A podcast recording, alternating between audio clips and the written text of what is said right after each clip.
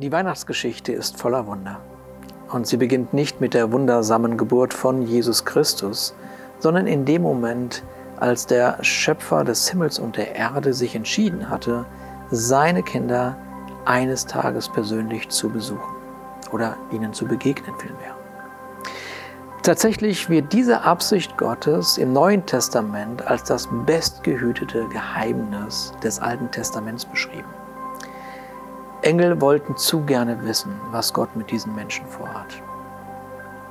Sie sahen über Jahrhunderte, Jahrtausende die Diskrepanz zwischen Himmel und Erde. Und dann gab es äh, diesen Tag, den die Bibel wie so oft mit so nüchternen Worten einläutet, nämlich als die Zeit erfüllt war, sandte Gott seinen Sohn. Lasst mich euch ein bisschen an meiner Vorstellung teilhaben. Bevor Gott seinen Sohn sandte, rief er den gewaltigen Engel Gabriel in den Thronsaal. Und Gabriel gehört zu den Engeln, die die Aufträge von Gott niemals hinterfragen. An jenem Tag erfuhr er, dass Gott selber Mensch werden würde. Und es war ihm sofort klar, welches Fahrzeug er aus der Garage zu fahren hatte.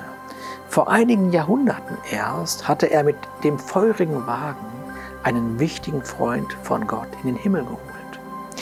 Aber bevor er darüber nachdenken konnte, welcher Wagen angemessen sei für Gott, hört er, wie Gott sagt, dass er ein Säugling werden würde und dass der Auftrag von Gabriel darin bestehen würde, der Mutter, also der Mutter in Nazareth, zu sagen, dass er, er Gott, Gott in ihr, Jesus heißen möchte und sie sich auf jeden Fall nicht zu fürchten bräuchte. Nun, der Himmel kann Gott nicht fassen. Die Bibel sagt, denn durch ihn wurde alles erschaffen, was im Himmel und auf der Erde ist, das Sichtbare und das Unsichtbare, Könige und Herrscher, Mächte und Gewalten, das ganze Universum wurde durch ihn geschaffen. Also wenn der Himmel Gott nicht fassen kann, wie sollte es ein Körper tun? Allein die Vorstellung, dass eine Mutter Gott für ein Bäuerchen auf die Schulter legt, war selbst für Gabriel, der aufgrund seines Alters von sich behaupten konnte, schon alles gesehen zu haben, unvorstellbar. Vielleicht dachte er, wie wir alle mal denken, wenn nichts mehr ist, wie es mal war, wo sind eigentlich die guten alten Zeiten geblieben?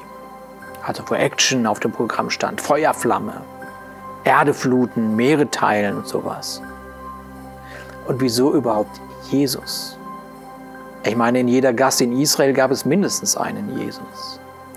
Aber der Name und der Ort der Ankunft waren nicht verhandelbar was hat er denn für einen Vater, also der Vater aller Väter, was hat er denn für einen Vater? Als Gabriel hörte, dass der Mann, also der Vater, von Beruf Zimmermann sei, verhandelte er wahrscheinlich mit Gott über die Legionen von Engeln, die er für nötig hielt, um das Leben Gottes zu schützen.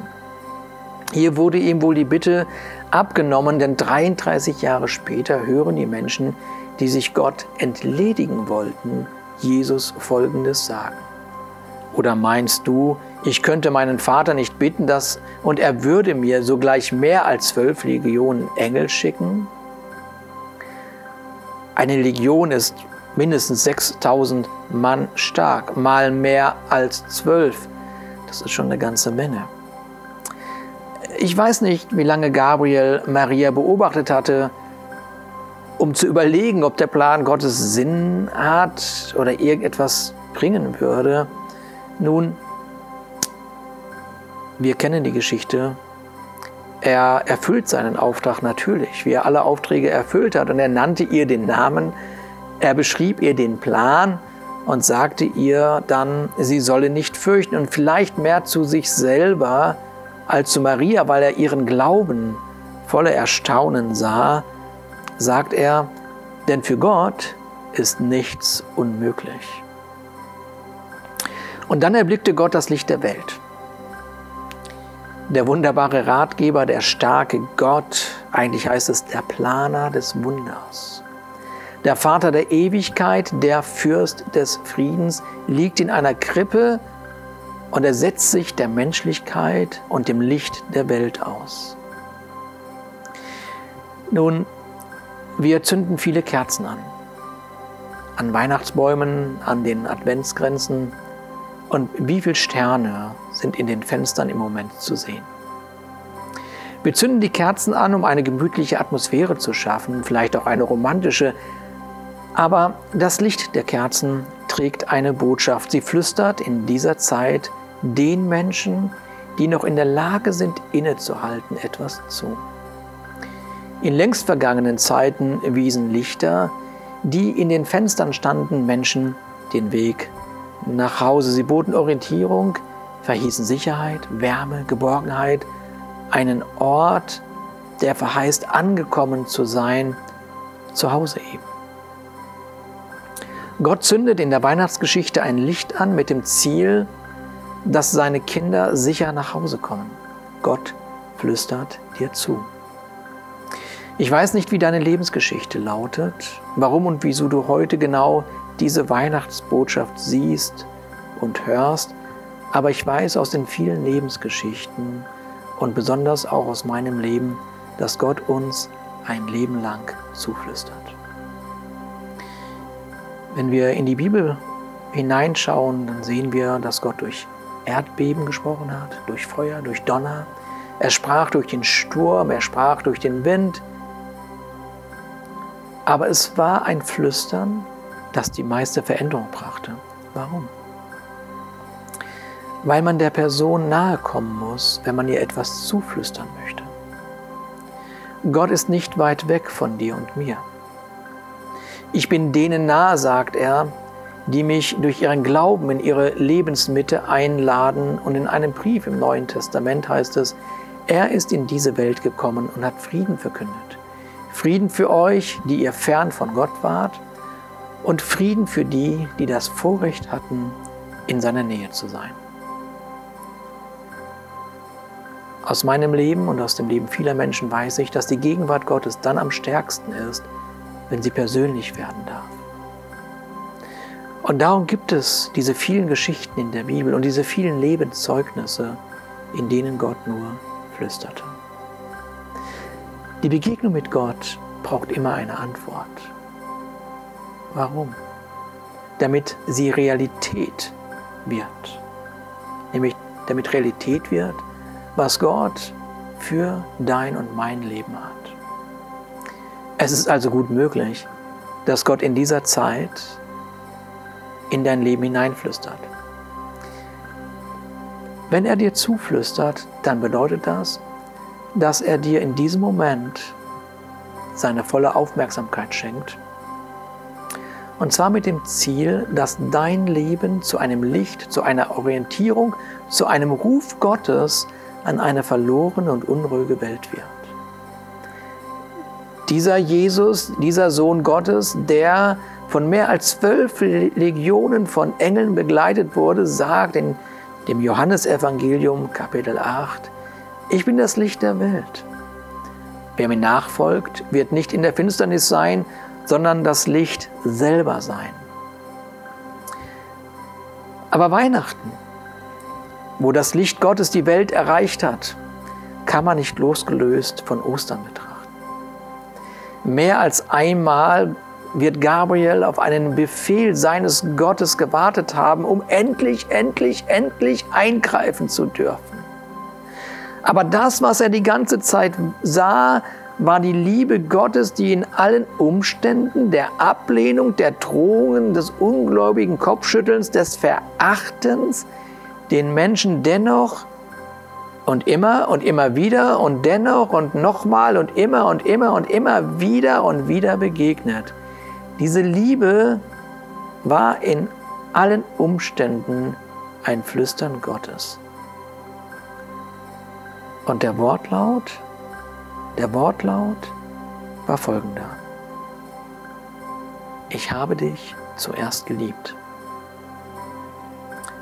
Und wenn die Bibel sagt, dass diese drei bleiben werden, nämlich Glaube, Hoffnung und Liebe, die Liebe die größte aber von diesen ist und uns gleichzeitig deutlich macht, dass Gott selber Liebe ist, dann dürfen wir darüber tatsächlich nachdenken, ob der Sinn unseres Lebens nicht darin zu finden ist, dass unser Leben ein Liebesbeweis Gottes für unseren Nächsten sein soll. Nun, wer kann das von sich aus sagen? Wer kann beständig aus Liebe heraus handeln? Ich tue oft Dinge nicht aus Liebe. Ich sage oft Dinge, die nicht von Liebe getragen sind. Ich denke auch Dinge, die nicht von der Liebe inspiriert sind. Und schon merke ich, ich brauche Ostern, denn ich verfehle mein von Gott bestimmtes Ziel. Und die Bibel, sagte ich gerade schon, ist da ganz nüchtern, ist da gar nicht mit einer Umschreibung zugange, sondern sie sagt einfach, diese Zielverfehlung ist eine Sünde. Aber Gott, der mich zuerst geliebt hat, lässt mich nicht in meiner Unfähigkeit stehen, sondern durch den größten Liebesbeweis, den wir in unserem Leben, in unserer Lebensgeschichte wahrnehmen dürfen, erleben wir, wir erleben, wie Gott unsere Unfähigkeit auf sich nimmt und zunächst einmal uns mit sich selbst versöhnt, dann Licht in unserem Leben wird und wir das Licht Gottes trotz unserer Menschlichkeit für unseren Nächsten sein dürfen. Ich bin das Licht der Welt. Wer mir nachfolgt, wird nicht in der Finsternis sein, sondern das Licht selber sein. Gott lädt uns ein, durch die Weihnachtsgeschichte Orientierung zu finden, um über einen sicheren Weg nach Hause zu kommen. Ich weiß nicht, ich weiß nicht, wie oft der Himmel Jesus applaudiert hat, während er auf dieser Erde äh, seinen Weg gegangen ist. Aber ich kann mir vorstellen, dass den Engel, Engeln immer mehr offenbar wurde, was die Absicht Gottes war. Eines Tages applaudierten sie auf jeden Fall, nämlich als Jesus den Menschen zurief, ich bin der Weg und die Wahrheit und das Leben und niemand kommt zum Vater als nur durch mich. Ich sagte vorhin, dass die Begegnung mit Gott immer eine Antwort braucht, damit das, was Gott für unser Leben bereithält, auch Realität werden kann. Wie, wir, wie können wir Gott eine Antwort geben? Nun, die beste Antwort ist die, dass du dieses Zu, diesem Zuflüstern von Gott, dass du diesem Zuflüstern von Gott eine Antwort gibst mit deinem Leben. So sagst, hier bin ich Gott. Und wenn es dich gibt, ich lade dich herzlich in mein Leben ein. Und lass mich dich erleben als diesen Wunderrat, diesen Friedefürst, den ewig Vater. Ich möchte jetzt äh, zum Abschluss ähm, für uns beten. Und dann spreche ich ein Gebet, das du sehr gerne nachsprechen darfst ähm, und das dich sicher nach Hause zu Gott führt. Vater, ich danke dir in den Namen Jesus für deine Absicht und dass diese, dieses große Wunder, dieses Weihnachtswunder tatsächlich schon lange vorher in deinem Herzen einen Plan hatte. Ein Plan, der nur Liebe bedeuten kann. Menschen zu begegnen, die sich nicht um dich kümmern. Menschen zu begegnen und immer noch zu lieben, obwohl sie dich verachten. Für ein Fake halten, für ein Strohhalm. Aber jedes Jahr aufs Neue flüsterst du Menschen zu. Eigentlich flüsterst du jeden Tag zu. Lass dich versöhnen mit mir. Und dem einen flüsterst du zu, ich habe dich zuerst geliebt. Und du hast noch so viel mehr Worte, die du den Menschen zuflüsterst, damit sie endlich nach Hause kommen. Ich danke dir, Vater, dass auch dieses Jahr wieder eine Erinnerung und ein Zuflüstern stattfindet, auch durch diesen Gottesdienst. Ich danke dir, dass dein gewaltiger Segen uns durch diesen Tag und diesen Abend begleitet. Amen. Ich werde jetzt ein Gebet sprechen, ähm, das du sehr gerne nachsprechen darfst. Und wie gesagt, ich glaube, dass dich dieses Gebet ganz sicher nach Hause zu Gott führt.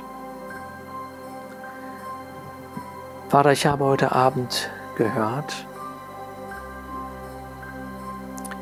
dass du mir zuflüsterst. Ich habe dich zuerst geliebt. Heute Abend komme ich zu dir und ich bitte dich um Vergebung aller meiner Schuld,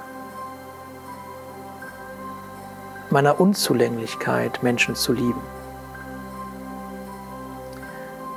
meiner Unzulänglichkeit, mich zu lieben. Ich glaube, dass dein Sohn auf dieser Erde war, um meine Schuld zu tragen. Ich danke dir, dass du, dich, dass du mich zu dir gerufen hast. Und ich gebe dir heute Abend im Vertrauen mein Leben. Ich danke dir, dass dein Friede mein Herz in diesem Moment erfüllt. Amen. Ich wünsche dir eine gesegnete Weihnachtszeit und ein herzliches Willkommen zu Hause bei Gott.